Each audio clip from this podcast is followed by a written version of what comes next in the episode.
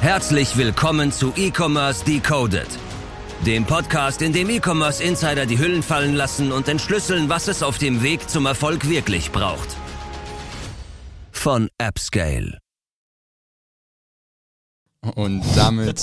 Hallo, darf ich schon was sagen? Ja, klar. Sag. Da habt ihr aber mal richtig, richtig investiert, ne? Wahrscheinlich das gibt. bei, bei Fiverr. Schön bei Fiverr. Äh, äh, wer, wer macht uns ein Podcast-Intro?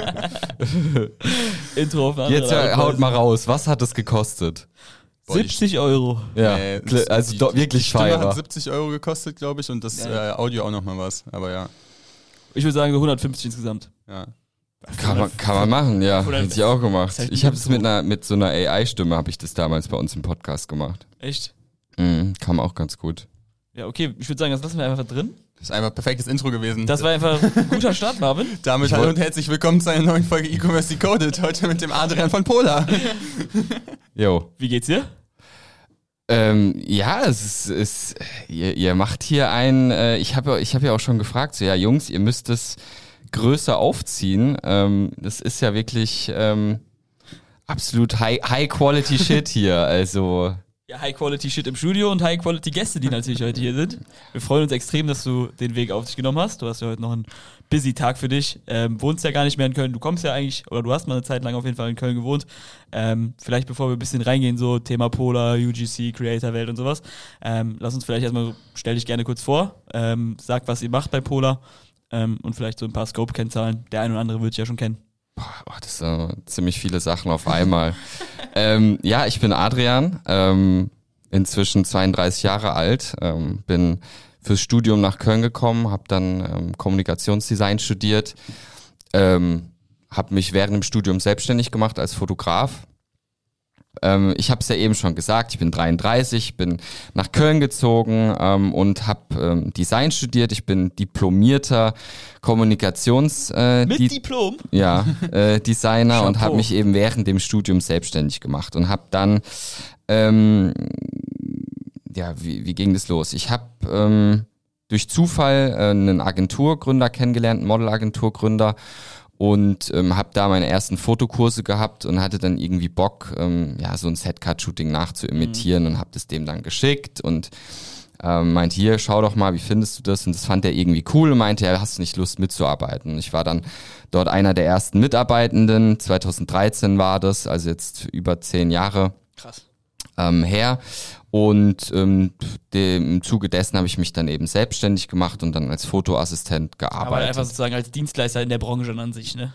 Wie meinst Also du? sozusagen als Dienstleister in der Modelbranche sozusagen erstmal als, als Fotograf dann sozusagen ersten Fuß gefasst und das war auch so Genau, genau. das Also Mal so der Touchpoint oder was? Ja, das war der erste Touchpoint und ich hab, wurde dann aber universell von ihm halt in verschiedenen Bereichen eingesetzt. Ich kann mich erinnern, wie ich irgendwie äh, mal 200, äh, so eine Liste von 200 Agenturen, äh, die fürs Modelbooking zuständig waren, ähm, abtelefoniert habe und solche Sachen zum Beispiel. Ähm, aber das war cool, weil da bin ich direkt in so ein Netzwerk reingekommen, habe viele Leute kennengelernt in Köln. Ähm, und habe dann angefangen, Fotografen zu assistieren. Und das, ähm, dadurch, dass ich selber sehr ambitioniert war, habe ich dann selber auch erste Shootings gemacht. Und ähm, ist übrigens viel besser ohne Kopfhörer, Ja. muss ich sagen. ja, ähm, get the flow das hat going. mich noch zusätzlich äh, durcheinander gebracht. Als alten Podcast-Hasen ja eigentlich, ich hatte ja sogar einen eigenen Podcast, ähm, aber nie mit, ähm, nie mit Kopfhörern. Verrückt. Ähm, Aber da hast du sozusagen da deine ersten Gigs so ein bisschen au- am Genau, Set gemacht, so genau. so Und das- assistiert so ein bisschen. Das hat sehr, sehr gut funktioniert. Also ich habe da mir, mir das Studium echt cool mit finanzieren können, habe dann eigene Fotojobs gemacht und habe dann gar nicht so richtig mitbekommen, dass mein Studium dann irgendwann vorbei war und habe dann einfach ähm, weiter Selbstständigkeit gerockt. Ähm, habe auch gut verdient als Fotograf, habe da auch in jungen Jahren schon große Kampagnen geshootet. Und ähm, ja, hab, sozusagen so evolving, so ein bisschen, wie kann man sich das vorstellen? Also du warst ja erst, also du hast eben gesagt, so ein bisschen so assistiert sozusagen äh, den Fotografen, dann bist du sozusagen nächste Entwicklungsstufe selber geshootet oder was? Oder Ja, das ist so parallel. Also ich Okay. habe irgendwie gefühlt jedem, ähm, Ich habe witzigerweise, gerade als ich hier vor eurem Office aus dem Uber ausgestiegen bin, jemanden getroffen, dem ich mal assistiert habe. Also der, ja, ja, der hat mir so damals so meinen ersten Fotojob organisiert. Das war im Stadtgarten bei einer Party, war das so ein Partyfotograf, da haben, glaube ich, viele angefangen. So einfach so auf Events so ein bisschen so. Dann zack, Genau, genau. Und so, so ging das Ganze, ähm, so ging das Ganze dann los, ja. Dann warst du auch irgendwann selber Model. Genau, das habe ich natürlich auch parallel noch gemacht. Bin dann das auch darf selber. Man, das darf man nicht unter. Du hast es ja für auch extrem, was heißt groß, aber auch schon für deutlich bekannte Marken auf jeden Fall geshootet, ne? Ja, also, ich, also gefühlt, also für ganz, ganz viel Ja. Ikea, Ergo, pf, Adidas. Ja. Äh, letztens wieder für Filter, also ich mache das ja immer noch so ein bisschen, weil ich mir so denke, so, okay, why not? Ne? Ähm, es passt auch, bin, bleibe ich noch up to date und kann noch so ein bisschen Kohle machen. Ich glaube, Ja. als Gründer ist das gar nicht so verkehrt. Hat mir das Ganze auch so ein bisschen gerettet. Ähm, ähm, genau. Ja, wahrscheinlich immer noch mega viel Spaß, oder? Also es ist ja irgendwie, also so. Ja, ich muss schon sagen, also es, es holt einen, ähm, also ja, es macht Spaß, definitiv, aber ähm, ich glaube, es wäre besser, wenn ich mich, wie- oder ich bin an einem Punkt, wo ich sage, okay, ich würde mich eigentlich gerne zu, wirklich zu 100% auf Polar fokussieren, ähm, weil das holt einen schon immer auch so ein bisschen wieder raus. Klar, ist natürlich beim Gründen auch immer wie so eine Fokusfrage, so ein bisschen. Ne? Man muss sich natürlich extrem fokussieren, damit man die Sachen irgendwie äh, so hinbekommt, wie man es hinbekommt. Und dann ist natürlich, ich kann mir vorstellen, Ja. wenn man so irgendwie mehrere Tage wahrscheinlich dann irgendwie an so einem Set Ja, ist genau. und extrem lange shootet, man ist halt irgendwie komplett raus. Ne? Vor allem, wenn man Ja. halt irgendwie das Model ist, ist man wahrscheinlich auch irgendwie alles, alles ist halt um einen drumherum irgendwie so zentriert. Ja, so. jeder will was von Ja, einem. voll. Also ich war jetzt vor, vor drei Wochen, waren wir jetzt wieder eine Woche in Salzburg und du bist dann auch wirklich komplett raus. Aber wie, wenn du das kurz umreißen willst, wie kann man sich so einen Tag am, am Set dann vorstellen, wenn du das Model bist? Du wirst morgens abgeholt, ähm, meist oft relativ früh, dann wartest du erstmal. Also das Modeln sein ist auch viel warten. Ähm, äh, dann gehst du ins Styling, ja, kriegst deine Klamotten, ähm, dann wirst du geschminkt, dann wartest du wieder, also du wartest eigentlich die ganze Zeit, ja, und dann geht's, muss alles ganz schnell gehen, ja, dann ist ja auch ein geiles Licht oder irgendwie sowas, da musst du schnell ans Set und musst dann auch on point, musst du dann ankn dich anknipsen und da sein und ähm, delivern wahrscheinlich, ne? Also muss so- dann voll abliefern und ähm, zack, zack, hier, da, Pose, Pose. Ähm, aber das ist jetzt auch so ein bisschen so im, im Werbebereich ist es auch was anderes. Da ist deine Aufgabe eigentlich glücklich zu sein, zu lachen. Ähm, und wenn man ein halbwegs aufgeschlossener Typ ist, dann kriegt man das auch ganz gut ähm, auf die Reihe, ja. Und ähm, ich mache das ja jetzt auch schon, wie gesagt, relativ lang. Ähm, schon seit zehn Jahren und dementsprechend ist es für mich auch e- easy peasy, ja. Und dann werden halt verschiedene Sets eingerichtet und du musst dann halt während äh, zwischen des, äh, zwischendrin wartest du dann halt wieder, bis dann das nächste Set ist und dann geht's von vorne los. Ja, dann shootest du vielleicht 10, 15 Minuten oder so und dann wird wieder irgendwas verändert. Ja. Ja. Ja, Jetzt ist es ja, jetzt ist es ja dann äh, schon so, wir reden ja über sieben oder neun Jahre, die du das gemacht hast, ne? Also man, sieben Jahre sind es, glaube ich, gewesen ungefähr, ne? Bis, bis du dann sozusagen Polar gegründet hast. Äh, ja, ja, genau. Also das hat sich dann auch so daraus entwickelt. Ne? Also ich war, ich war quasi Fotograf. Ja. Ja. Ähm, ich war also hinter der Kamera, vor der Kamera. Ich war Modelagentur-Ebene. Das heißt, das habe ich da auch noch mitbekommen. Ähm, ich hatte dann auch ne, noch eine Station bei einer ähm, bei einer Werbeagentur. Da habe ich dann quasi noch mal die ähm, Perspektive mitbekommen. Und da ist mir dann einfach aufgefallen, so ja, ey, viele Prozesse laufen einfach analog statt und da wollte ich dann halt irgendwie eine digitale ähm, Lösung für anbieten. Ja. Das war so die Idee dahinter. Finde ich eigentlich voll spannend, weil eigentlich sozusagen von meinem Gefühl her, wie ich so die Branche eigentlich vorher immer gesehen habe, also so, ich bin, hab natürlich jetzt nicht so, ich bin ja eher sozusagen auf Konsumentenseite, ich sehe sozusagen die Brands, die dann sozusagen die, die Kampagnen geshootet haben und sowas, die, das sehe ich halt vom Gedanken her, dann habe ich natürlich irgendwie noch sowas wie Germany's Next Topmodel irgendwie so im Kopf, so tendenziell. Und auch so wie du die Werbung siehst, tendenziell hat man ja eigentlich eher im Gefühl, dass das eigentlich so eine übertrieben digitale Welt eigentlich sein muss, diese Modelwelt, aber irgendwie der Schritt zu Polar zeigt ja irgendwie so ein bisschen so, nee, war eigentlich gar nicht so oder ist gar nicht so. Das ist irgendwie. Nee, du, Es ist- du, es ist gar nicht so das ist ein komplettes Agenturgeschäft. Also da gibt's einige Agenturen, es gibt sehr viele Modelagenturen, das muss man schon sagen. Ähm, und ähm, die streiten sich um die gesamten Jobs. Aber Ja. sozusagen das ist halt so, das ist dann ja schon so ein bisschen, dass man vielleicht so als Konsument oder sozusagen als Otto Normalverbraucher irgendwie, glaube ich, eine verzer verzerrte Ja. Wahrnehmung so ein bisschen über die Branche hat, oder? Naja, was soll denn digital sein?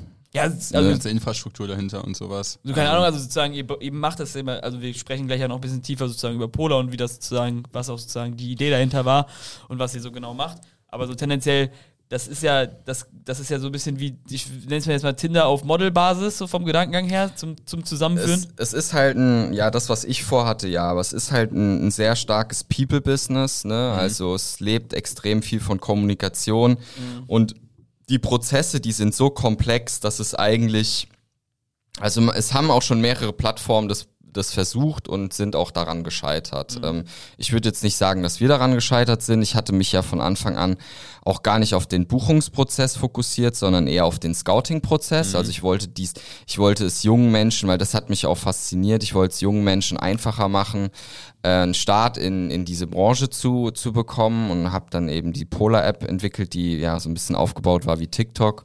Und du konntest dann ähm, da so durchswipen und ähm, ja, dich entdecken lassen sozusagen.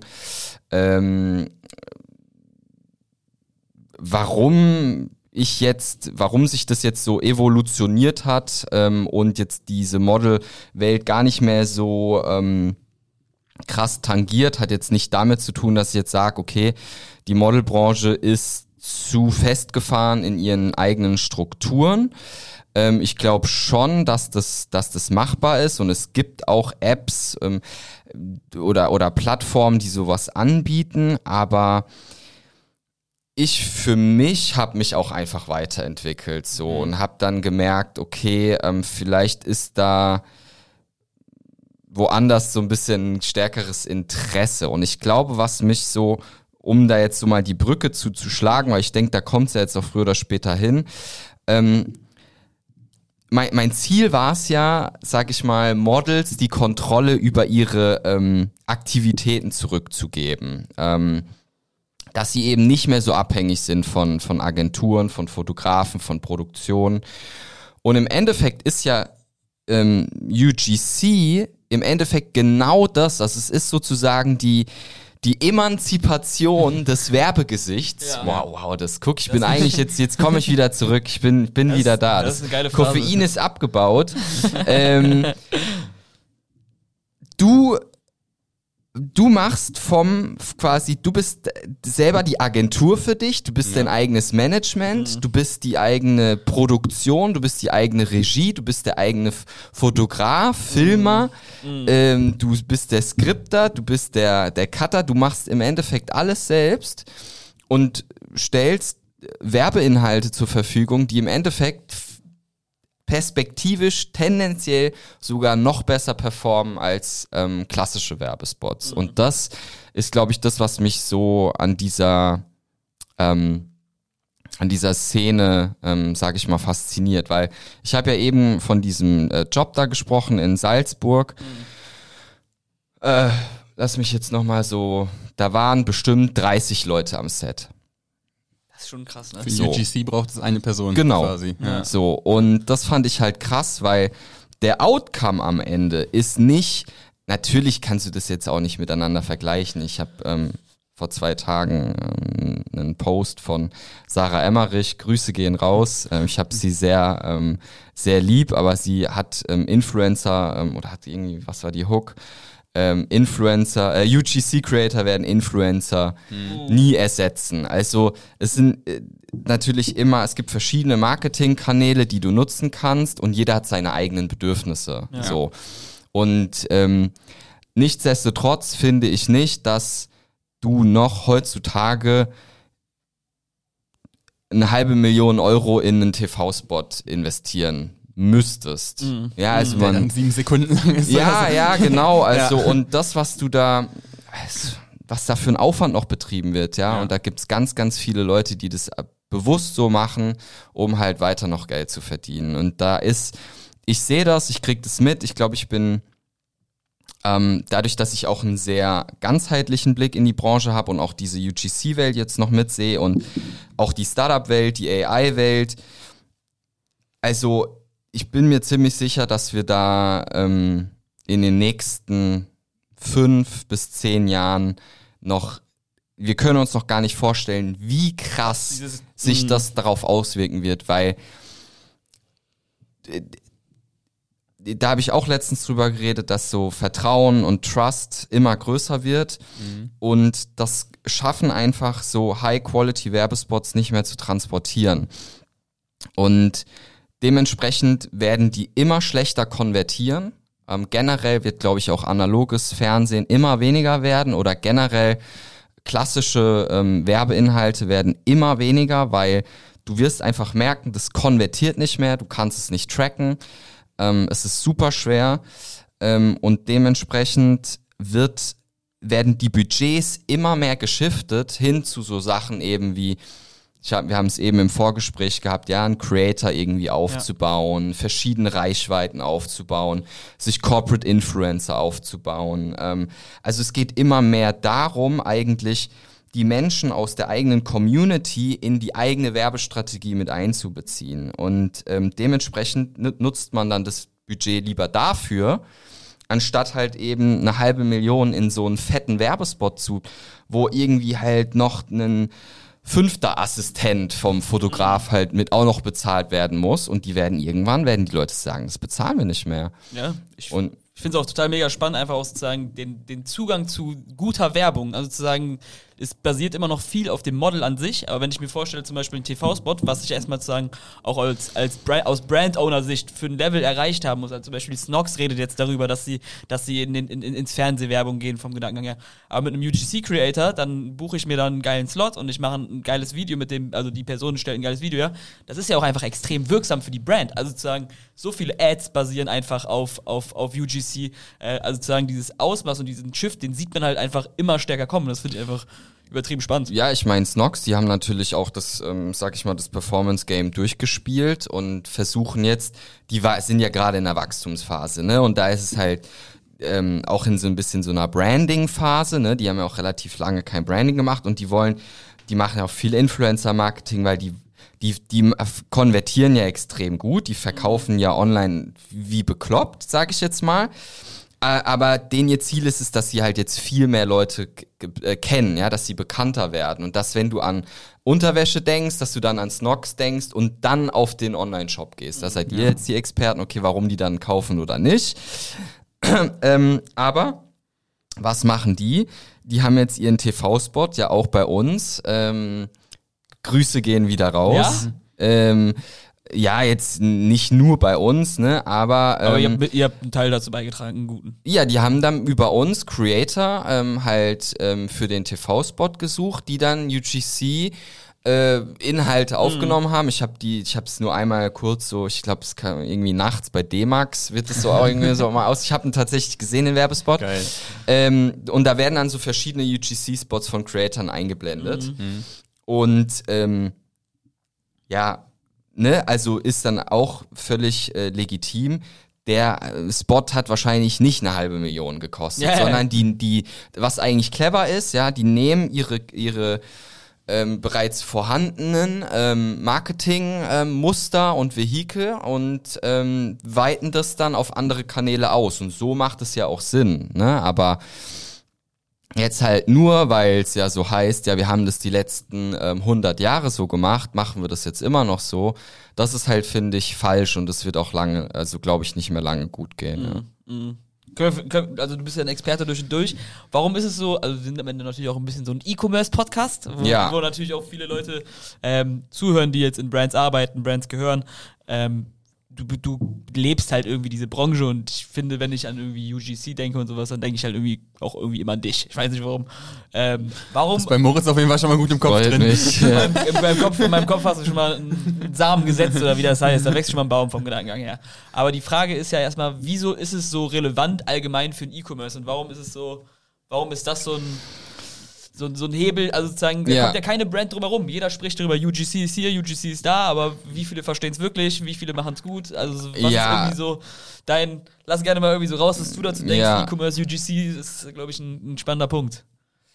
Naja, also erstmal, ähm, also das ist so gewachsen, weil es halt günstig ist. Ne? Also es gab ähm, eine Zeit, wo die Creator noch nicht genau wussten, was sie da tun und dass sie halt ähm, ihre Rechte da verscherbeln und ähm, ja, du hast dann halt mal eine, eine, eine Creative für irgendwie ein Fuffi oder ein Honey oder mal für ein Produkt, ja, mal irgendwie eine Hello Fresh Box mal rausgehauen und dann hast du irgendwie drei Videos äh, dafür bekommen. Dann hast du da Ad-Budget draufgeknallt. Das war ja die letzten zwei, drei Jahre ähm, gerade bei TikTok und mhm. äh, auch spottgünstig, ja, und es hat, und auf einmal haben die Leute gemerkt, boah, das konvertiert wie blöd. Ähm, Dadurch ist es so ein Trend geworden. Inzwischen ist es ein bisschen komplexer geworden, weil auch das, ähm, diese, sag ich mal, ja, diese hingeschluderten ähm, Ads halt auch nicht mehr so gut funktionieren. Die werden jetzt inzwischen sehr stark auch als Werbung ähm, wahrgenommen. Ähm, aber nichtsdestotrotz äh, trennt sich gerade die Spreu vom Weizen und du hast, wenn du mit Creatoren arbeitest, ähm, als e gerade als E-Commerce-Brand, ähm, ähm, extrem, extreme Chancen, weil ähm, ja, wir leben halt in, haben wir eben schon drüber gesprochen, wirklich verrückten Zeiten. Krieg, dies, das, ja, Inflation, ähm, jeder kennt's. Ähm, man geht in den Supermarkt, kauft sich irgendwie ähm, acht Sachen so für die Mittagspause. 50 Euro. So, ja, genau, zack.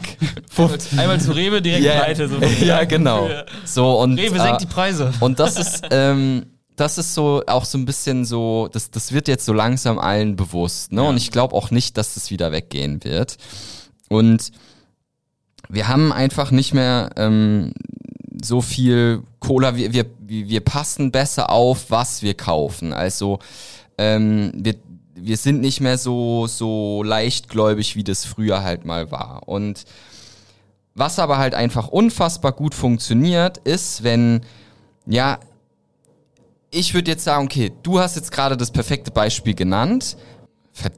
Der blöde Müllwagen. Jetzt hab ich, war, ich war gerade so gut im Flow. Also, du hast ein gutes Beispiel mhm. gebracht. Du hast gesagt, du, ich bin für dich ähm, der, wenn du jetzt denkst an UGC. Wenn ich jetzt zu dir sage, ja, ich habe jetzt selber ähm, Unternehmen, aber wenn ich jetzt, du kommst jetzt zu mir, weil du eine UGC-Ad buchst und ich sag, buch mal bei denen, dann ist die Wahrscheinlichkeit, dass du das machst, sehr, sehr hoch. Weil, ja. weil du mich kennst, weil ich, ich über die, die letzten, mhm. was heißt, du kennst mich, ja? Wir haben uns zweimal auf dem Event gesehen, gut verstanden, ja. aber heute Morgen haben die Jungs auch zu mir gesagt, also ihr beide, ich rede jetzt mit den Leuten hier im Podcast, du hast ja äh, heute Morgen erzählt, dabei habe ich das gar nicht erzählt, sondern ich habe das gepostet bei LinkedIn. Ja.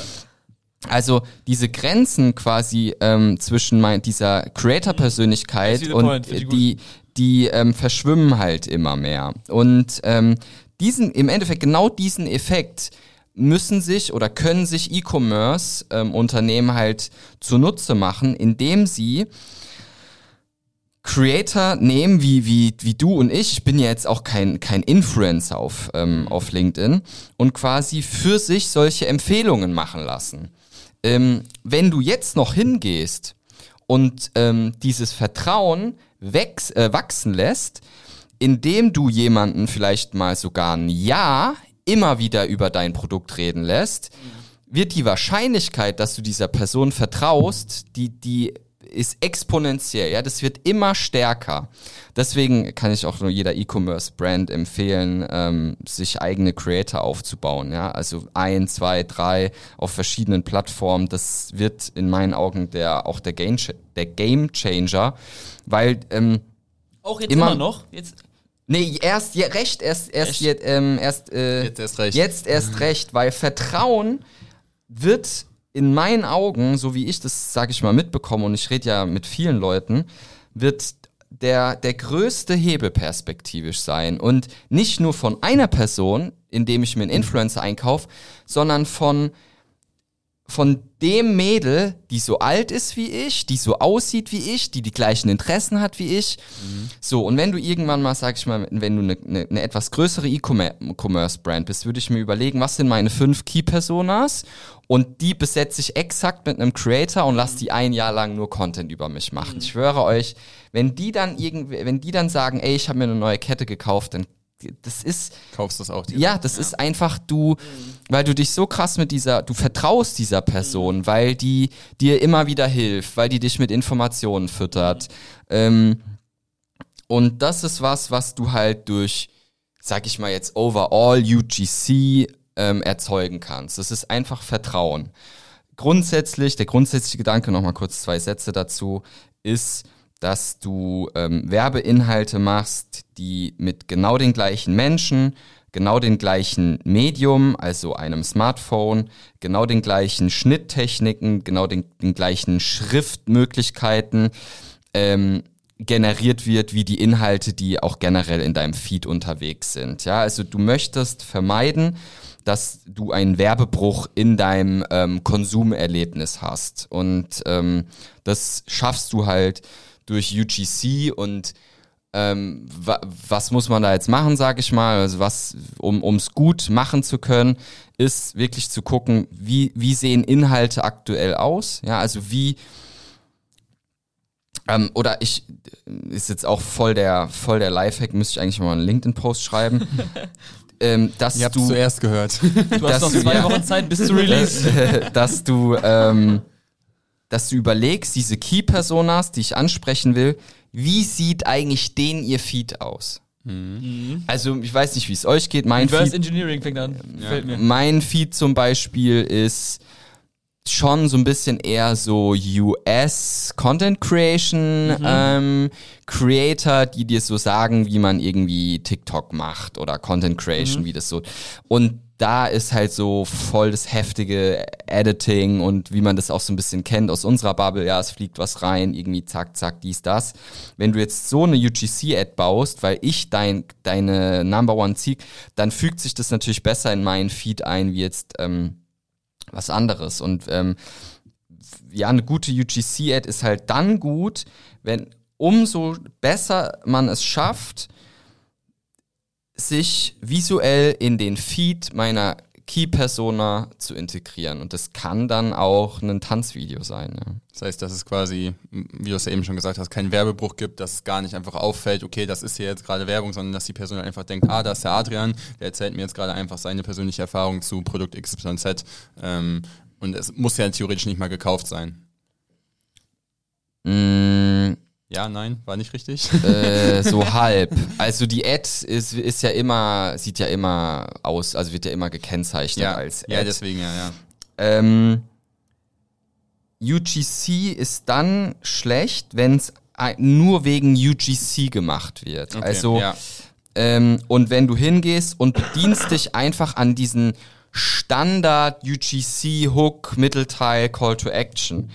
Was wir auch in unseren Content Houses versuchen, ähm, ist zu überlegen, welches Konsumverhalten hat unsere Zielgruppe und dahingehend passen wir dann die Inhalte an und ähm, vermischen das mit das Produkt steht, steht eher im Hintergrund, sondern mh, die Creative und die Geschichte, die wir erzählen, die ist im Vordergrund und das Produkt schwimmt so nebenbei so mit. Und ähm, da muss es eigentlich hingehen. Auch selbst wenn du das als Werbeanzeige schaltest. Es kann schon, da gehen ähm, auch so ein bisschen die Meinungen auseinander. Ähm, aber äh, ich, ich krieg ja nur Feedback von den Marken und ich bin ja jetzt niemand, niemand, der irgendwie Ads schaltet oder sowas. Aber mein persönlicher Anspruch halt, wenn wir auch für die Erstellung des Contents verantwortlich sind, ist es halt eben einen sehr ähm, geschmeidigen Übergang ähm, oder in, in das übliche ähm, ähm, Content-Bild ähm, einzubringen, sozusagen. Ja, das ist so den, den Anspruch, den ich halt immer hab, weil in dem Moment, wo du anfängst, so, hey, sowas krasses hast du noch nie gesehen. Du weißt sofort, Das so, das ist irgendwie, und dann glaubst du es nicht, ja. Und das ist auch, das ist nicht real. Das ist ähm, ein, eine Creatorin oder, oder ein Creator, egal wer der, der, der, der, du merkst sofort, wenn der es nicht gewohnt ist, so zu sprechen. Und ich versuche immer, ähm, unsere Creator in so einen Zustand zu bringen oder eigentlich auch zurückzuholen, wo sie einfach sie selbst sind. Ähm, weil das Wichtigste bei Vertrauen ist Authentizität. Also wenn ich ähm, dir jetzt das Gefühl geben würde bei diesem LinkedIn-Beispiel, der ist nicht real, dann würdest du mir wahrscheinlich auch nicht vertrauen. See the point. Mhm. Ja. Ist das, ist das äh, auch so ein bisschen, also sozusagen, man hat gerade schon gesehen, wie, wie tief und ganzheitlich du das Ganze siehst. So, es gibt natürlich irgendwie, du hast gerade ein gutes Beispiel gemacht, es gibt irgendwie guten UGC und es gibt extrem schlechten vom Gedankengang her. Ist es, was sind noch so ein paar Gründe, die du siehst, warum es so, warum es vielleicht so schlecht ist oder was sind so erfolgskritische Faktoren? Weil du hast es eben auch schon gesagt, irgendwie dann als Brand dann eher vielleicht tendenziell zwölf Monate einen Creator buchen und dann irgendwie konsequent auf den setzen und einfach langfristig geilen Content erschaffen, anstatt jetzt zu sagen, so, ey, ich kaufe mir jetzt für 120 Euro äh, eine, eine Ad und die baller ich mit ein bisschen Budget raus. Das ist ja, das sind ja, das merkst du ja, der Ansatz ist ganz anders. Ja. Aber, bedingt aber natürlich irgendwie den Erfolg, wie du es eben schon besprochen hast. Gibt es noch so ein paar Punkte, die du siehst, so, wo du sagst, ey, scheußlich? Ähm, also ich glaube, ein ganz entscheidender Faktor und das eigentlich leben wir auch von der schlecht, also was heißt schlechte Arbeit? Das ist, ist nicht cool, ähm, äh, das so zu sagen, aber ähm, wir bedienen ein, ein ganz anderes Bedürfnis bei den Kunden und das ist eine intensive äh, Creator-Markenbeziehung. Ja, ähm, das Gefühl zu haben, der Creator weiß ganz genau, was unsere Brand Identity ist. Ähm, er, scha- er oder sie schafft es, ähm, unsere Tonalität zu treffen. Die Zusammenarbeit ist gut. Wir, wir können bei WhatsApp mit dem schreiben. Ähm, also das, äh, der, der Key-Faktor ist, glaube ich, eine intensive Beziehung zu seinen Creatoren und langfristig die auch aufzubauen. Umso einfacher ist es, mit den Leuten zusammenzuarbeiten und am Ende entstehen dadurch auch die besten Ergebnisse. Das Gegenteil davon ist,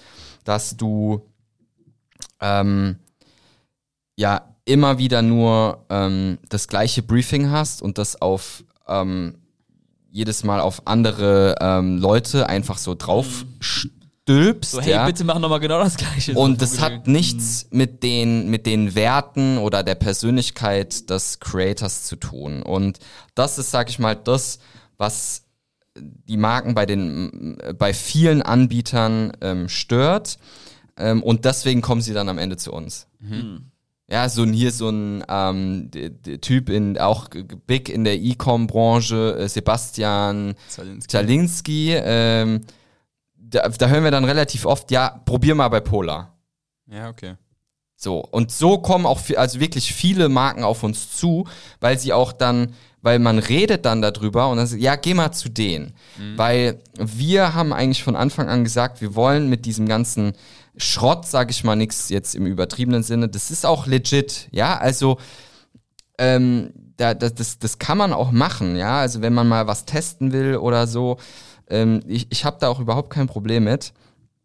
Aber wenn du es wirklich richtig und langfristig machen willst und da auch weniger ähm, Stress haben willst, dann ähm, empfiehlt sich das halt eher, diesen Weg zu gehen. Ähm, und auch, das ist eine, auch ein wirklich ein Key-Faktor, ist die Creator halt auch vernünftig zu bezahlen. Weil wenn du jetzt überlegst, es, es gibt noch Creatives, ähm, ich habe jetzt letztens eine Werbeanzeige gesehen, ähm, auch bei TikTok, ähm, ja, und du suchst, ähm, bei uns kriegst du Creatives für unter 100 Euro, die viral gehen. Ja, und dann denke ich mir, okay, wenn jetzt eine Agentur am Ende 100 Euro bekommt, wie viel kriegt dann der Creator? Ja, die Agentur macht in der Regel das Skript, schneidet das vielleicht noch. Ja, dann kriegt der Creator vielleicht 40, maximal 50 Euro und soll aber irgendwie ein, zwei Stunden irgendwie was abdrehen. So, ja, dann hat Halt der ja schon gar ne? keinen Bock. Ja, safe. Also, wer geht Was also, glaubst du, wer gibt sich mehr Mühe? Ja, also, ähm, und das ist dann, das, das hat wirklich eine Zeit lang gut funktioniert, aber ich würde es niemandem empfehlen. Was ich wirklich, ähm, ich habe es ja eben angerissen, ähm, ein Creator nehmen, wo ich weiß, der performt, der ist gut, meine, der kommt gut bei meiner Zielgruppe an. Und wenn ich wenn, wenn ich eh vorhab, die nächsten zwei Jahre UGC zu machen und zu schalten, ja, stellt euch mal vor, ich verstehe auch noch gar nicht, warum das die Leute noch nicht so gerafft haben. Also es kommt jetzt langsam. Große Marken, kann ich euch auch schon mal empfehlen. Große Marken machen das schon. Ähm, wenn ich jetzt, ich krieg ja auch von den gleichen Marken über einen längeren Zeitraum immer wieder mal eine Ad angezeigt. Und wenn das jetzt immer ein anderer Creator ist, dann spreche ich zwar unterschiedliche Zielgruppen an, aber ich fange quasi mit meinem Vertrauenslevel immer wieder bei Null an.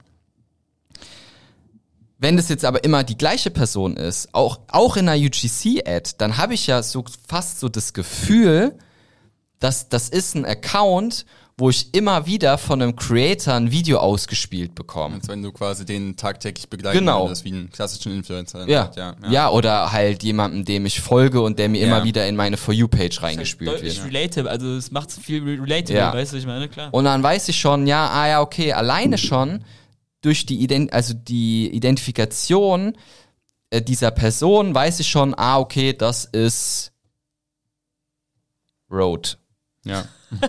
Ja. The point, finde ich gut. Sollen wir einfach mal zum den ersten Teil ein bisschen abschließen und zur ersten Frage kommen? Oder hast du noch einen offenen Punkt, Moritz? Die erste Frage. Klingt immer, klingt immer falsch, haben wir auch schon Ich- gemerkt. ich- aber Ich liebe Deutsche, ich liebe Deutsche einfach. Ich liebe deutschen Humor, wirklich. wir haben zwei, Wir war so schon 35 Minuten. Das war so Germany in Ich bin. Hauptsache ähm, froh, dass mein Koffein ähm, sich abgebaut hat und ich wieder normal reden kann. Sehr Ähm, gut. Ich habe tatsächlich noch äh, pf, ein paar Fragen, aber ich. Also was bei dir auch einfach mega spannend ist, du warst ja jetzt auch relativ viel, was heißt in der Öffentlichkeit, aber sozusagen wer so ein bisschen so das, das, das, das, das E-Com-Game verfolgt, der wird sozusagen um die Gründung um euch nicht rum rumkommen. Dann vielleicht können wir einfach noch ein paar Sachen einfach zu Pola an sich sagen. Das ist vielleicht einfach so ein bisschen jetzt einfach äh, dem, Ja. dem, dem, dem, Talk der letzten halben Stunde so ein bisschen, so ein bisschen untergegangen. Es war ja schon irgendwie auch einfach ein kranker Weg, den du gegangen bist. Wir haben eben schon auch im Vorgespräch so ein bisschen drüber gesprochen, so versuchst jetzt so ein bisschen den Pace rauszunehmen. Du willst sozusagen, sozusagen dieses, dieses, dieses Startup-Mentality wird eher so ein bisschen nach hinten geschoben. Das finde ich einfach einen mega spannenden Ansatz, der so ein bisschen, was heißt antizyklisch ist, aber irgendwie, du wirst gemerkt haben, irgendwie so, ich will mehr Ruhe, ich will mich mehr auf das, also sozusagen auf, auf die Arbeit an sich fokussieren, Ja. nicht mehr irgendwie sozusagen von links nach rechts springen und irgendwie überall zu sehen sein. Aber du warst natürlich irgendwie auch bei der Founders League, du man kennt einige von euren äh, Angels, die bei euch mit drin sind, die kennt man natürlich in Deutschland so vom Gedankengang her. Vielleicht kannst du irgendwie einfach noch so, wie das irgendwie für dich war, was so deine Gedankengänge gerade irgendwie so zu Pola an sich sind und so. Wäre, glaube ich, noch mega, mega spannend. Also ich bin schon sehr. Es ist natürlich auch immer so ein Bubble-Ding, ne? Also wir sind da ja alle irgendwie so in einer Welt unterwegs und da bin ich dann ähm, auch äh, schlagartig sehr tief eingetaucht. Ähm, also ich glaube, was mir erstmal zugute gekommen ist, ich ähm, habe ja die App damals, war ja noch eine App früher, ähm, in Auftrag gegeben und dann haben die halt die Agentur zu mir gesagt, alles klar, in einem halben Jahr ist die fertig. So, da war ich noch ganz alleine, da gab es noch keine Operations, da gab es kein dies, kein das. Und dann bin ich zum Glück, ich weiß gar nicht warum, aber ich bin dann irgendwie auf die Idee gekommen, ähm, mit TikTok anzufangen. So, und das hat einfach sehr, sehr gut funktioniert. Ich habe dann War Äh, sozusagen die, der Model Scout-Zeit? Genau, Ja. genau. Ich habe dann ähm, eine Landingpage gebaut und habe hingeschrieben, jetzt schon registrieren. obwohl es noch keine App gab, obwohl die quasi in einem halben Jahr ist fertig. Fake it till you make. Ja. So. Und dann, ähm, das war einfach nur, da war ein ähm, E-Mail, ähm, hier, wie heißt das, Mailchimp hinten dran. Und ähm, so, dann habe ich angefangen, so richtig äh, cheap einfach ähm, TikTok zu machen. Das hat dann aber sehr, sehr schnell sehr gut funktioniert.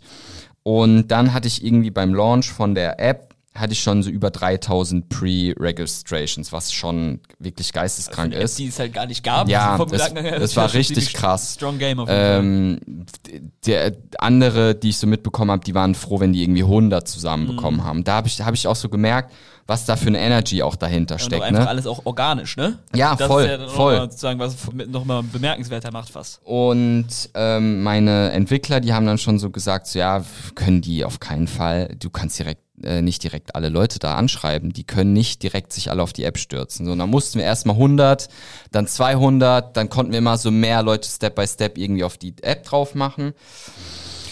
Und dann, warte mal, die ist gelauncht im, ähm, äh, im Januar. und im März. Ja, im Januar? 22. Oder zwe- 22 Ja, Jahr, ne? genau, Ja, ja, genau. Ja, ja. Und ähm, im März, also drei Monate später, war ich dann das erste Mal, glaube ich, so in den Top 50 der App Store Charts. Ähm, irgendwie 6.000, 7.000 äh, User schon auf der ähm, App drauf gehabt, äh, 60.000 Follower ähm, bei TikTok und mit der Story bin ich dann raus. So, und da war ich noch, da war ich noch nicht mal auf LinkedIn. Ähm, da wusste ich gar nicht, was LinkedIn ist. Und dann habe ich mich da halt mal so angemeldet und so ein bisschen da rumgemacht. Und dann wirst du relativ schnell dann auch in solche Welten reingespült, von der wir gerade auch gesprochen haben, von dieser Bubble. Und dann habe ich halt eben von dieser ähm, Mastermind von Benny und Sarah eben mitbekommen und dann, äh, okay, Johannes Klisch ist da dabei. Und dachte ich so, ja, das war dann auch so eine Zeit, wo ich so ein bisschen auf Investorensuche war und dachte, es könnte irgendwie ganz cool sein, ähm, da mitzumachen. Ähm, hatte ähm, zu der Zeit auch schon einen ersten Investor ja dabei ähm, und habe mit dem dann gesprochen. Es war natürlich krass, krasses Invest, ein Großteil von dem ähm, vom, vom Investment, vom ersten. Und dann haben wir aber gesagt, ey, wir, man weiß nie so, der war eigentlich überzeugt davon, weil er meinte, sowas kann sich langfristig wirklich sehr, sehr gut auszahlen. Und dann habe ich da mitgemacht und das war dann quasi mein, mein erster Touchpoint. Und diese Story, die hat natürlich halt mega gut gezogen. So dieses der Model Scout, dies, das. Und ähm, Auch einfach ein guter Proof. So vom, also passt sozusagen zur ganzen Geschichte einfach. zu der Zeit war das ähm, noch extrem ungewöhnlich, dass du als Founder ähm, bei Tik TikTok genutzt hast. Also ich war eigentlich einer der ersten so in dieser Szene, ähm, um irgendwie eine App groß zu machen. So das, das war da noch relativ frisch und ähm, ja und von dort habe ich mich dann halt ähm, hingehangelt. Ne? Also es ist wie es ist eine halt eine, eine richtige Geschichte, ja. Also ich habe dann dort den den inzwischen den CEO von BDX, den den Felix ähm, äh, kennengelernt. Ähm, der war dann ähm, drei Wochen nach der Mastermind bei mir in Köln zu einer Partie Golf. äh, da haben die dann schon über die Founders League gesprochen.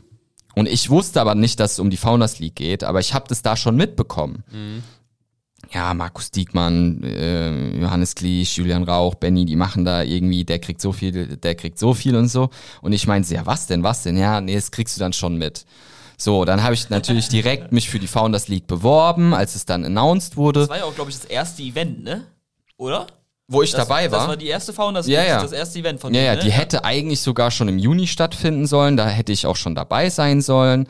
Ähm, während ich ähm, den Pitch dafür hatte, war ich in Barcelona beim Lex Rocket Startup Camp dabei. Da habe ich zum Beispiel Florian Eckelmann kennengelernt, eine äh, ne ne Vivian Karl, die richtig abgeht. Ähm, Grüße gehen raus. Ähm, ja, da waren auch coole Leute dabei. Ähm, so eine, also so eine Anastasia Bana oder so. Also da waren auch einfach so Leute dabei, die man auch so kennt, ne?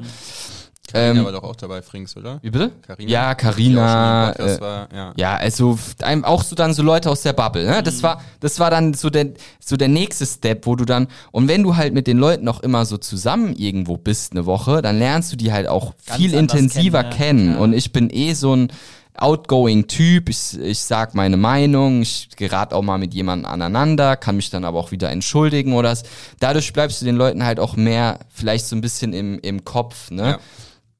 Dann habe ich intuitiv das gleiche, was ich bei TikTok gemacht habe, halt auch bei LinkedIn gemacht. Das ist dann auch relativ schnell hochgegangen. Wir sind dann, während ich auch in Barcelona war, habe ich auch weiter TikTok gemacht. Dann waren wir in den Top 20 der App Store Charts. Und das war dann einfach eine ne richtig geile Story, ähm, wo ich dann in den Founders League Podcast eingeladen wurde, weil die Founders League Show nicht stattgefunden hat. Ich war dann, glaube ich, so der zweite Podcast-Gast bei Markus Diekmann. Markus Diekmann äh, begeistert von der Geschichte, hat er noch nie gehört. Ja, das war dann auch wieder so, wie du hast das irgendwie 60 selber gerade mit TikTok angefangen, gemerkt, wie, wie schwer das ist.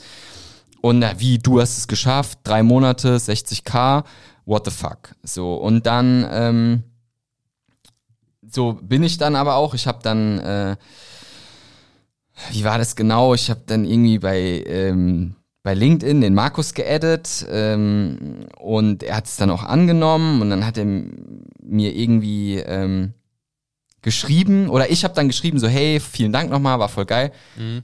Eine Sekunde später hat er mir bei LinkedIn geantwortet hier ist meine Telefonnummer ruf mich an Okay. mal, müsst ihr mal überlegen, ich war, ich hat, ich war zehnmal so aufgeregt, hätte ich in dem Podcast so einen Koffeinschub gehabt, wäre ich wahrscheinlich tot umgefallen. Weil du denkst ja jetzt schon so, okay, Markus Diekmann, Alter, what the fuck. Ähm, ich war ja da noch komplett frisch, keine Ahnung von, von nichts. Ruf mich sofort an. Habe ich angerufen. Ja, ey, ja, ich habe gestern den ganzen Abend noch von dir äh, äh, gesprochen und erzählt und so und dies und das. War voll cool, dass du da warst und so. Und ähm, ich so, ja, war ich war auch voll geil, war voll cool, dich kennenzulernen, bla bla. Und dann habe ich am gleichen Tag ihm eine WhatsApp geschrieben und gesagt, ey Markus, ich war jetzt zwischen uns irgendwie voll nice so. Ich will, dass du bei uns dabei bist. Eine Sekunde später wie, ah, ruft er mich an. Wieder angerufen. Ja, ey, äh, Wahrscheinlich im Auto. äh, ja, der ruft oft im Auto an. Kennen wir. Ja, ich will auch dabei sein. Stark. Okay, dann mussten wir halt, dann hat's noch so zwei, drei Monate, ne, zwei, drei Monate gedauert, bis es dann über die Bühne ähm, ging. Ja, und dann klar, ne, Markus Diekmann war dann der nächste Schritt.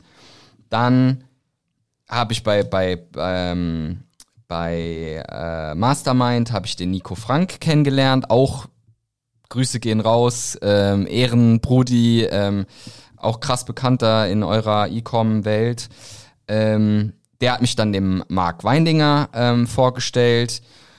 Ne? Und so ging das dann halt einfach Step by Step, hat sich das so immer so aufgebaut. Und dann bist du da einmal drin, dann berichtet OMR über dich, dann der Business Insider, dann bist du im Business Punk, dann und und überall, dann wirst du in Podcasts eingeladen. Halt richtig und auf einen ein, so richtig. ich bin in dem Jahr 60 Mal geflogen, über 100 ICE-Fahrten. Dann war ich beim OMR. Dann, ähm, da sind auch total verrückte Sachen passiert. Ich weiß, ich, keine Ahnung, ich ziehe so eine Scheiße dann auch irgendwie magisch an. Ähm, und dann war ich bei der Founders League dabei. Ja, das war dann auch obvious, ja, dass ich da dann mitmache bei der ersten Show. Da habe ich dann Benny Henrichs kennengelernt und das war dann so quasi so die Geschichte.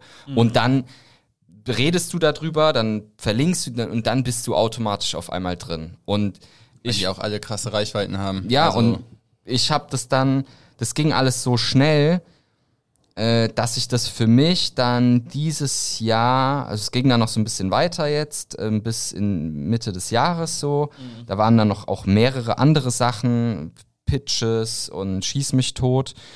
Und, und ich habe dann irgendwann gemerkt, ne, ich habe jetzt auch so erzählt und erzählt und erzählt und ich habe dann irgendwann so gemerkt, ähm, boah, so ich muss jetzt mal, mal ich muss mal chillen, ne? So und wir haben, ähm, das kann ich auch offen und ehrlich dazu sagen, wir haben während dieser Zeit ähm, vielleicht 100 Euro Umsatz gemacht.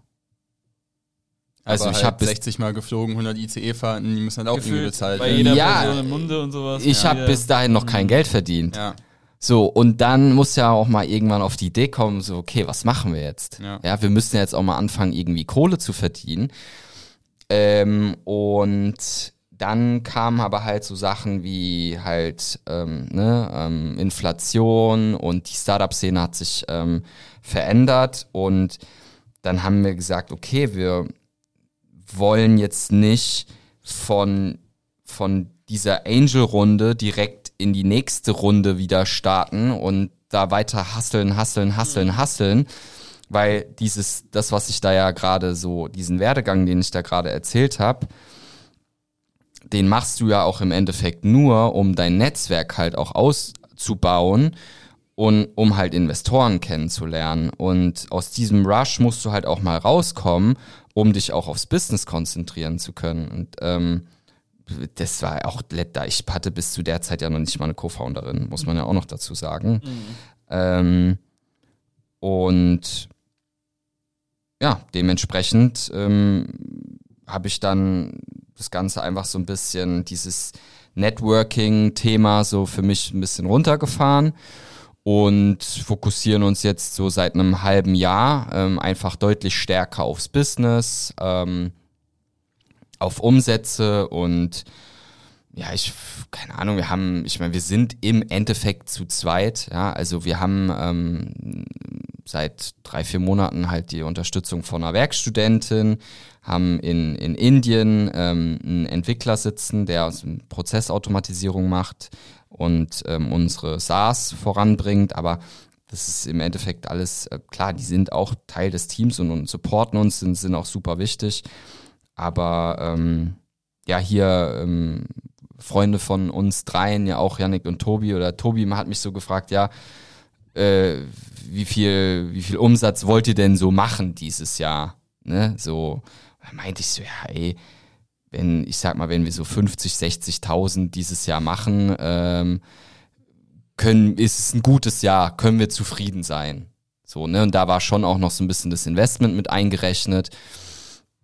Und ähm, ja, wir haben jetzt, würde ich mal sagen, so eine Viertelmillion ungefähr gemacht dieses Jahr. Und ich dann denke, das ist schon, sage ich mal, für ein Startup in solchen Zeiten, wo du mitbekommst, dass viele eher eigentlich äh, äh, bankrott gehen ja. oder ähm, nochmal eine neue Runde aufnehmen oder sowas. Ist das, ähm, ist das denke ich schon ähm, ganz, ganz solide und ähm, können wir echt sehr, sehr ähm, zufrieden mit sein und ähm, das, das bin ich auch.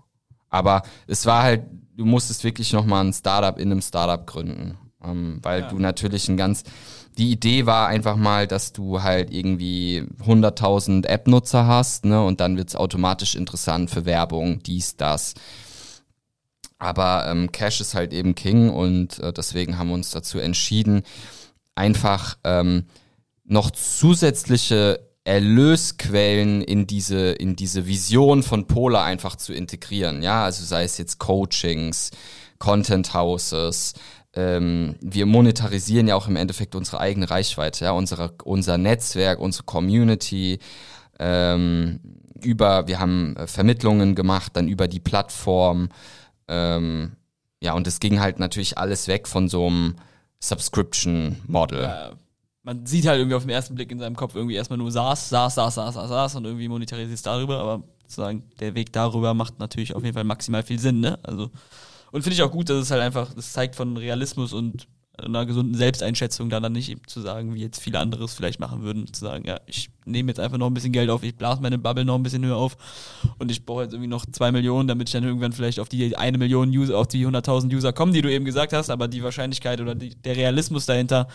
macht, drückt es dann halt eben runter, dass man es eben nicht macht. Und das finde ich dann einen guten Ansatz, vor allem in so Zeiten, wo halt irgendwie, also klar, Geld ist jetzt nicht mehr so mega günstig, aber jetzt du das vor anderthalb Jahren gemacht und gesagt, das ist mein Pitch und in, zwei Jahren bin ich bei 100.000 App-Usern, da hätte dir wahrscheinlich fast jeder Geld gegeben und dir das Geld hinterhergeworfen, so vom ja. Gedankengang her. Also die Möglichkeit, das andersrum zu machen und die eigene Blase sozusagen weiter aufzublasen, wäre ja auch eine Option gewesen.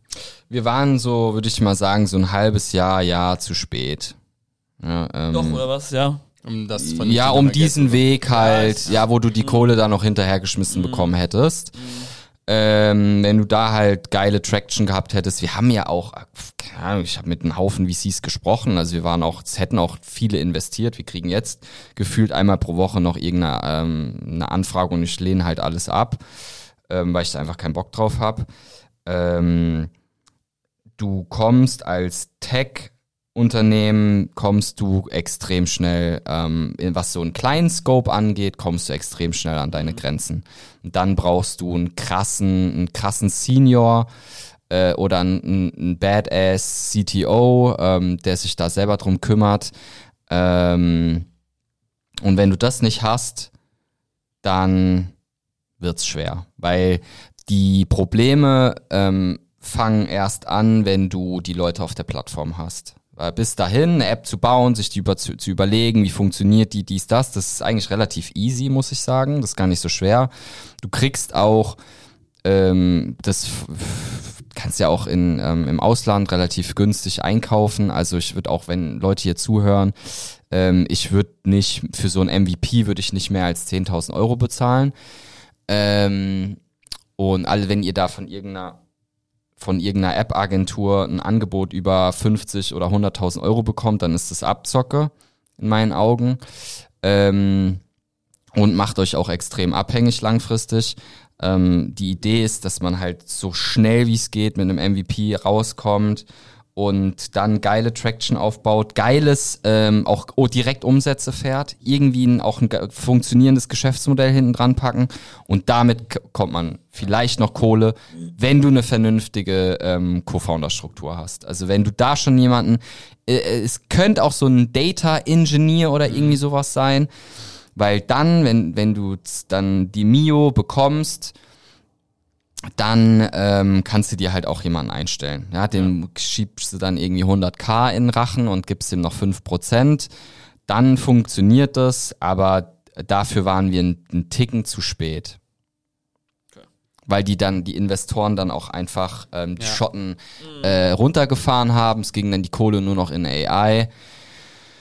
Und aber man muss dazu auch sagen, dass wir ähm, auf diesen Weg erstmal nicht so, jetzt auch aktuell erstmal nicht so Bock hatten. Also das ist jetzt nicht komplett abgeschrieben, aber ähm, gerade erstmal nicht auf dem Plan. Ist ja auch einfach gut, sich dann erstmal jetzt gerade einen Cashflow aufzubauen, vielleicht ein Polster, was man immer Stück für Stück da weiter rein investieren kann, vom Ding her. Ja, ja das ist die Idee. Also ähm, das eigenfinanziert ähm, vielleicht auch zu schaffen, ja. Ja. Was, du hast jetzt gerade schon drei, vier Mal, oder gerade, wir sind ja schon eine gute Stunde dabei, äh, ein paar Mal erwähnt, dass ihr das Content House macht. Magst du vielleicht nochmal kurz abreißen, was das genau ist? Weil ich glaube, das auch etwas ist, was gerade so in den Social Med sozialen Medien, Social Media äh, Bereichen sehr viel Aufmerksamkeit bekommt. Mhm. Ähm, ja, ich war letztens bei der Founders League und ähm, ich irgendwie hat mich da standen die Leute da Schlange bei mir und ich war total verwundert und mich hat jeder wirklich aufs Content House angesprochen und es war im Endeffekt, äh, ich bin ja bei uns äh, CMO, sage ich, mhm. also ich bin ja fürs Marketing ähm, verantwortlich. Und ich habe halt überlegt, wie können wir äh, eine, eine Marketingkampagne, sag ich mal, machen, die uns kein Geld kostet und die so aus der Community heraus entsteht und die halt zu den Dingen passt, die wir halt machen, wo wir halt A, ähm, relativ viele Leute auf der Creator-Ebene ähm, ansprechen und B, halt auch ähm, Marken mit einbeziehen können. Ja.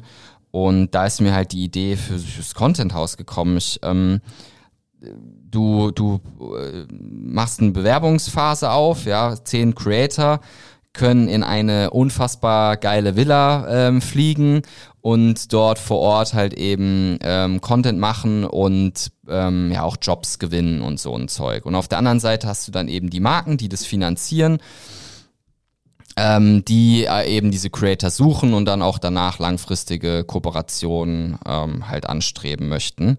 Und das habe ich Sophia erzählt. Die meinte so, ja klar, lass machen. Ähm, und dann habe ich mit Notion eine Seite gebaut in zwei Tagen. Wir haben es bei LinkedIn gepostet und ja, zwei Tage später hatten wir eigentlich alle äh, Brand-Tickets verkauft. Ähm, hatten, ich habe dann über TikTok, ähm, haben sich dann, konnten sich Leute dann drauf bewerben. Wenn über 500 Bewerbungen, das sind natürlich auch alles Leads, ne? Du hast dann sammelst ja. halt auch dann noch E-Mail-Adressen. Das ist natürlich und, auch langfristig interessant. Ja, und ähm, genau, und das war die Idee dahinter, ne? Und jetzt haben wir im Endeffekt halt einen, einen Marketingkanal, ähm, der uns sogar noch Umsatz macht, äh, bringt, also mhm. äh, auch tatsächlich halbwegs, wenn es gut läuft, sogar noch ein bisschen ähm, profitabel ist und ähm, ja, uns einfach viel Aufmerksamkeit beschert. Ja. Und das auch, glaube ich, so, es hat so für unsere Reputation sehr, sehr viel getan. Also für unseren Ruf. Ja. Ja. Auch so Brand Awareness ist, glaube ich, nochmal dadurch nochmal deutlich höher gegangen, weil man es irgendwie nicht nur irgendwie sagen mit dem Content, der daraus entstanden ist, sagen direkt in Verbindung gebracht hat, sondern auch irgendwie zu euch und den Personen dahinter. Smart. Ja. Was ist denn jetzt von, von Pola, von euch, vielleicht noch in der Zukunft zu erwarten? Also wie sieht wie das Ganze aus? Ähm, ich ähm, verstehe Pola ähm, inzwischen mehr als Hub also ähm, als Community. Ähm, ich verstehe mich auch, es lebt natürlich auch immer so ein bisschen von unseren Personal Brands. Ähm, ich verstehe mich inzwischen auch eher als so als treibender Motor, der versucht, ähm, diese sehr frische junge Branche ein Stück weit zu professionalisieren und dem Ganzen so ein bisschen Struktur zu geben und diese wilder Westen-Phase so ein bisschen so zu ähm, ja, dem Ganzen so ein bisschen Halt zu geben. Vielleicht bin ich der, der Sheriff ähm, des wilden Westen des UGCs, würde ich so ein bisschen ähm, sagen. Aber es ist ein guter bildlicher Vergleich. Ja. Ich auf jeden Fall so stehen lassen. Jetzt ein Meme draus machen. ähm, und ja, sehe mich so ein bisschen so als den charismatic äh, Leader für diese für diese Welt. Ähm, wir wollen die Brücke sein zwischen der der Creator Community und der und den Marken ähm, und rund um um dieses Hub ähm, formen sich halt verschiedene ähm, Institutionen, sage ich jetzt mal, ähm, mit denen wir äh, Touchpoints haben zu diesen, ähm, zu diesen äh, Playern, sage ich jetzt mal. Und das ähm, momentan ähm, ist das einmal, ähm, also das muss man sich auch so ein bisschen wie so ein Funnel vorstellen. Ja, wir haben ganz oben haben wir unser SaaS-Tool. Das ist quasi ein kostenloses ähm, Creator Sourcing Tool. Das sind äh, mehrere tausend Creator, die dort eine Setcard haben. Ähm, du kannst dann ähnlich wie bei Airbnb dir die Leute einfach ähm, suchen. Ähm, und dadurch sammeln wir sehr, sehr viel ähm, Kundendaten ähm, und konfrontieren die dann mit zusätzlichen Services. Also wir haben darüber hinaus dann, wenn es etwas, ähm, eine etwas geformtere, geführtere Vermittlung äh, sein soll, ähm, bieten wir das Ganze dann auch noch so als automatisierte ähm, Agenturprozesse sozusagen an, also in Form von so einer Art Management, das ähm, in zwei Wochen kommt der Podcast raus. Also es ist quasi jetzt, wenn man das hört, dann schon zwei Wochen in der Zukunft. Da, Heute ist der 11. 12. ja, da haben wir das wahrscheinlich schon announced. Ähm, also es wird ein, ein ähm, wir übertragen sozusagen die ähm, Agentur, klassischen Agenturstrukturen oder Managementstrukturen, wie man sie auch aus dem Model oder aus dem Influencer-Bereich kennt, übertragen wir auf die UGC-Branche. Ähm, also wirklich eine reine Vermittlungs- ähm, und oder reine Casting- und Management-Agentur für UGC-Creator und Content-Creator, für Brand-Faces im Endeffekt. Ähm, dann arbeiten wir ganz stark gerade an Online-Kursen und einer Academy ähm, für angehende UGC-Creator, denn wir merken, dass extrem viel ähm, ja, Lernbedarf ähm, herrscht, sowohl auf Marken- als auch äh, Creator-Ebene. Ähm, wir wollen die Qualität steigern von Creatives. Mh, nach wie vor ähm, interessierten Creatoren den Einstieg erleichtern durch so einen Kurs. Ähm, den habe ich gerade aufgenommen.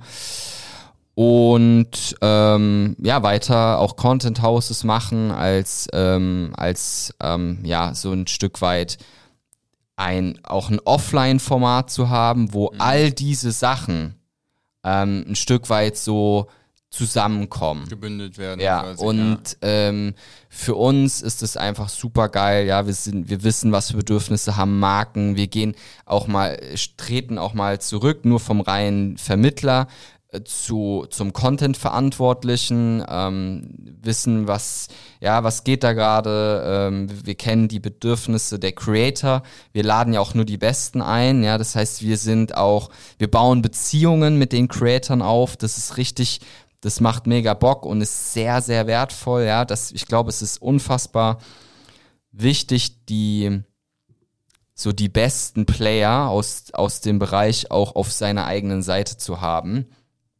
und ein, eher ein Angebot zu formen, was diese Zielgruppe anspricht. Ähm, ja, und ähm, da können wir natürlich auch viel Content für uns machen und da werden dann auch Leute auf UGC aufmerksam und das ist so ein bisschen so, ne, das ist genauso Ja. dieser, dieser Funnel im Endeffekt, durch den wir die Leute ähm, so durchführen. machen dort ja auch Coachings Die und baut einfach, eigentlich baut die sowas wie ein ganzheitliches Ökosystem sozusagen aus Polar heraus für diese ganze Branche zusammen ja, auf. ja, ja. Geil. Also der, ähm, der Fokus, ähm, man, man könnte sagen, das ist mangelt irgendwie an Fokus, ne? Aber ähm, ich, ich sehe das nicht so, weil wir sind in so einer komfortablen Situation, dass wir ähm, uns bewusst dazu entscheiden, nicht zu früh zu skalieren, weil wir probieren einfach noch nach wie vor ganz viele Sachen aus und gucken einfach, ähm, was am besten funktioniert für uns und für die Community. Und ähm, dementsprechend ähm, fühlt sich das gerade sehr, sehr gut an. Das würde ich sagen, schönes Ende für den ersten Teil. Ich weiß nicht, äh, was für den ersten Teil du noch äh, abmachen machen willst. Ich hätte jetzt gesagt, wir hauen einfach beide Fragen mal Hätte ich zur Abwechslung äh, direkt hintereinander raus. Das ist nämlich das, was ich eben schon angesprochen habe. Wir haben zwei Fragen, die wir jedem Podcast-Gast stellen. Und die erste Frage davon wäre, mit wem würdest du gerne mal einen Kaffee oder ein Bierchen trinken gehen? Wenn du da dir eine Person aussuchen darfst, die ist jetzt direkt hier, äh, kannst jetzt direkt losgehen. Wahrscheinlich kein Kaffee in diesem Fall mit Koffein. Boah, ey. Zumindest Darfst auch, entkoffiniert. darfst auch ein Wasser trinken. Unglaublich. Äh, oder ein Tee. Ähm, Aber es geht ja eher um das Gespräch, wissen wir alle. Also, ihr habt ja auch ein Briefing geschickt. Ich habe das, ähm, ich, Haben wir nicht. Spaß, Spaß. äh, okay. Hier, Cut, Pause hier. Und dann klatschen. Okay, weiter. Ähm, ja, ich ähm, äh, habe das aber, wenn ich eins bekomme, sollte ich ein Briefing für einen Podcast bekommen, lese ich es in der Regel eigentlich nicht, weil ich möchte mich da nicht so pseudomäßig schon so auf die Fragen vorbereiten. Wisst ihr, was ich meine? Deswegen ähm, ist das, äh, habe ich jetzt auch noch keine sehr gute, schnelle Antwort dafür Was war denn der erste Gedanke, der dir in den Kopf gekommen ist? parat. Da wird ja irgendein Name rumgeflogen sein, wo du Heidi sagst, Klum. okay. Ja, das stimmt. Das ist gar nicht mal so. Also da müsste ich jetzt so sagen, äh, das ist jetzt so eine andere, so ein anderer Bereich, in dem ich dann suchen würde. Ähm, ich bin ja ein totaler ähm, krasser Fan von Toni Gahn. Ähm, die ist ja so mein, meine Lichtgestalt. Ich habe jetzt aber so als erstes an äh, Thomas Müller vom FC Bayern gedacht. Sehr gut. äh, weiß ich nicht, keine Ahnung warum. ähm, we, wen Mit dem kannst du auch mal eine Runde Golf spielen gehen. Oh ja. Ähm, äh, Pip Klöckner. Pip Klöckner. Auch gut, ja. Ähm, aber ich sag mal so, ne, um es jetzt mal ein bisschen charmanter zu beantworten, die Frage.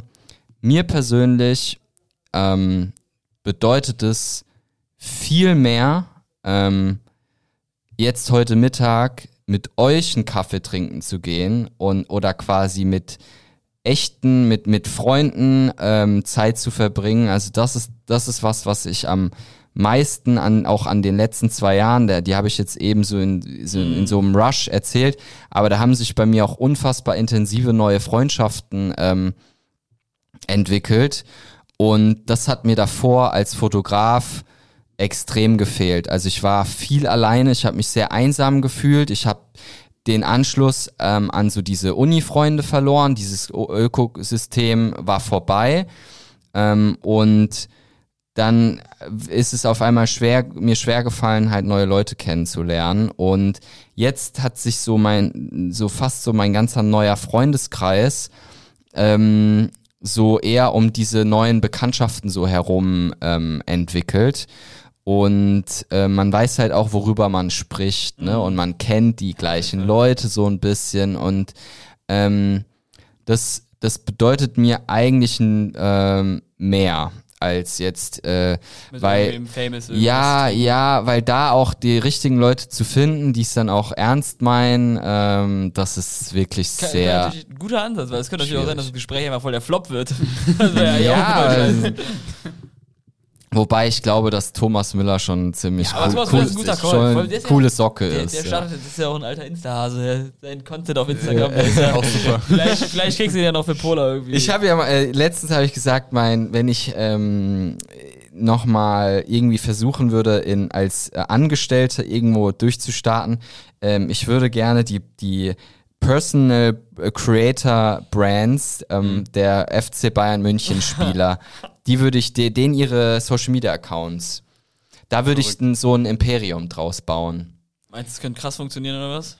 Ich, so. da, also ich weiß, dass es da schon so Stellen für gibt, ähm, aber ich, ich glaube, Fußballvereine, die sind sich noch gar nicht so darüber im Klaren, was das bedeutet, wenn du halt auch krasse äh, Personal Brands als ähm, Spieler aufbaust auf Social Media Ebene.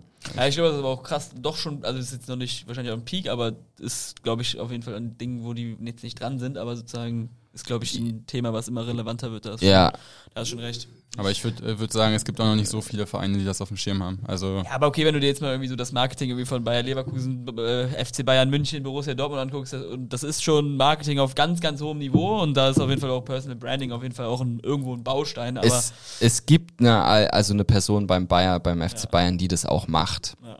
Aber du hast Moritz sein Herz gerade gebrochen, als du Bayer gesagt hast und dann FC Bayern meintest. kein Problem. es wäre auch witzig, es wäre auch Ich bin Young interessant. Professional at Work. ähm, so sowas wie, äh, weiß ich nicht, Victoria Köln oder Ja, sowas. das- ja, und die, die da, da dann Creator-Kanäle Genau, da sehe ich das aber- aufzubauen. Da sehe ich das aber zum und Beispiel dann zu gucken, relevanter. Ja. zu gucken, ähm, könnte sich das auf die ähm, äh, ja, gesamte äh, Performance Mhm. des Vereins auswirken. Ist auch spannend, aber ich bin halt, seitdem ich ein kleiner Junge bin, äh, Bayern-Fan. Da habe ich ja Dementsprechend. zwei getroffen hier heute. Ja. Ja, der war, finde ich, gut. Cool. Eigentlich ein spannender Ansatz. Ich finde das Projekt sogar, glaube ich, bei irgendwie Viktoria Äh. Köln viel spannender, weil, also zum Beispiel ganz ehrlich, so jeden Bayern-Spieler, den kennt halt jeder durch und durch. Kann irgendwie 90% der Deutschen könnten wahrscheinlich den Kader jetzt hoch und runter beten. Aber die Frage ist ja, wie könnte sich wirklich so für wen auswirken, der halt jetzt nicht so wirklich bekannt ist. Also, wer Viktoria Köln spielt, vierte Ey, Liga. Ich glaub kann aber aus dem, ich, ich kann sogar ein bisschen aus dem Nähkästchen plaudern. Ähm, der Markus Diekmann ist äh, mit Manuel Neuer ja so ein, äh, ein bisschen connected. Buddies oder was? Ich meine schon, ja. Also Ich wollte es dir gerade eigentlich nach der Podcast-Aufnahme sagen, weil ich habe das auch gehört Ja, und ja. habe äh, Leute, die mir das gesagt haben und deswegen dachte ich, ja, frag Markus doch einfach mal, ob der einen Ja, Kontakt, Kontakt zu Thomas herstellt. Ach so, äh, du, ich glaube, das würde schon irgendwie. Das wird funktionieren, ne? das, das, äh, ma- man, man glaubt gar nicht, wie nah solche Leute ähm, an einem dran sind. Also das äh, wahrscheinlich kennen wir irgendwie jemanden, der den Kontakt besorgen könnte. Ja, es ist ja auch, ich habe ja auch. Äh, Also wenn du dich anstrengst, kriegst du es auf jeden Fall hin, dass du wahrscheinlich Nee, irgendwie übermorgen mit ja, Thomas hat- Müller wenigstens mal irgendwie auf WhatsApp schreiben kannst. ich oder hatte, sowas. äh, ähm, äh, ich habe jetzt äh, die, äh, ja letztens auch mit mit äh, Mario Götze äh, ge, ähm, gesprochen oder mit dem, äh, Julian Draxler oder so, ne? Ja. Ich meine, ja Benny Henry, würde ich mit Benny schreiben Ja. und der ist ja spielt ja mit dem Thomas zusammen in der Nationalmannschaft. Komm zurück nach Leverkusen. Ähm, Gar nicht drüber nachgedacht. auf ja. jeden Fall, auf jeden Fall wa- ähm, hat der Markus mal zu mir gesagt, als er mal mit Manuel Neuer gesprochen hat und meinte so, ey, Digga, du bist der fucking beste Torhüter der Welt, ja, wahrscheinlich einer der Aller besten Zeiten, aller Zeiten ja. und hast aber nur, können, haben wir Zeit dazu? Guck gerne live nach, aber ich Haben wir Zeit dazu? Warte ich da. schätze mal. Ja, genau, wir machen mal Schätzfrage. Liebes Publikum, wie viele Follower hat Manuel Neuer auf Instagram? Der, macht, der gibt einen Scheiß drauf, ne? Der macht wahrscheinlich gar nichts, oder? Ich sag zwei Millionen. Zwei Millionen? Ah, bist Ich weiß, dass bist du deppert, auf jeden Fall mehr. Nee, Zwei glaub ich Millionen. nicht. Doch, ich Manuel sag, Neuer. Ma Ma Marco Reus ist, glaube ich, der, äh, einer der meistgefolgten, die in der Bundesliga spielen. Toni Kroos, glaube ich, der meistgefolgte also, Profi. es geht, es geht um Manuel Neuer und wie viele Follower der hat. Ja, zwei Millionen. Zwei Millionen, ich sag, der hat 7,8. Also er hat tatsächlich 13,1 Millionen. Das nach natürlich Hause. schon, was natürlich Zwei, schon Alter. Zwei, Junge. Das ist Also- Manuel Neuer. 13 ist schon heftig, aber ähm, ja okay, vor drei Stunden hat er das letzte Mal was gepostet. Ach so, not a perfect game, but still unbeaten. Wie haben die denn gestern gespielt? 0-0 Oh, wow, wow. gegen Kopenhagen. Ähm, da haben wir wieder zwei Fans getroffen hier. Äh, ja, ich habe mich auf den Podcast heute vorbereitet. ähm, auf jeden Fall, ich war, wie viel hat Cristiano Ronaldo? 500 Millionen? 500 Millionen oder so. Ja. Ja, also er könnte schon auch, also es ist nochmal was anderes, wenn du 13 oder halt 50 Millionen Follower Das hast. heißt, Markus Diekmann hat sozusagen Manuel Neuer gesagt, ey, mach du mal könntest, mehr. Ja, du könntest noch deutlich mehr haben. Ähm, und das entsteht aber halt auch, da, da musst du dann natürlich die Leute auch irgendwie dazu bekommen, auch noch so ein bisschen transparenter zu werden. Ja, Das ist ein guter Call. Sehr cool. Bisschen abgeschweift von der Frage, aber komplett. absolut sympathisch. Kommen wir zu Frage 2 von 2. Was war der beste Ratschlag, den du jemals bekommen hast? Jetzt auch Wenn du Ich bin gespannt, allem, das imaginäre Briefing nicht gelesen hast, trifft dich wahrscheinlich unvorbereitet. aber Ähm, vor allem auch einfach spannend jetzt zurückwirken nach dem letzten Jahr irgendwie alles gesehen, Pace übertrieben, und jetzt wieder so ein bisschen entschleunigen, so wahrscheinlich vieles, was du jetzt so merkst, so, hui, das hätte ich vielleicht mal was nicht anders gemacht, aber die du jetzt wahrscheinlich anders siehst, so. Doch, ich habe, also mir sind tatsächlich drei Sachen eingefallen. Ähm, dann hau die jetzt aber in, Shortform raus. also der beste Ratschlag, den ich jemals bekommen habe, ist eigentlich auch eine schöne abschließende Geschichte. Ähm, da war ich so zwei, drei Jahre alt und da bin ich mit meinem Opa zusammen in die Metzgerei gegangen. Ne? Das ist Noch so früher, da kennt man ja noch so eine richtig schön, Fleischwurst auf ja, ja in Bochum, ne? in, eine richtig schöne, schöne äh, Metzgerei. Und dann hat mich die ähm, Fleischerei-Fachverkäuferin hat mich dann gefragt, ob ich denn so eine Scheibe Liona haben möchte. Und dann ähm, meinte ich halt so, nee, will ich nicht. So, und dann ist okay, alles klar. Und dann sind wir rausgegangen und direkt nach der Tür, ich kann mich da sogar noch so ganz vage visuell dran erinnern, ist so mein Opa dann so zu mir, ähm, hat sich zu mir runtergebeugt und meinte so, ey, es ist alles gut, ne? du musst dir keine Sorgen machen, aber ich, äh, ich erzähl dir jetzt was so, ne? Und pass gut auf. Wir, wenn dich nochmal jemand fragt, ob du was geschenkt haben willst, sag immer ja.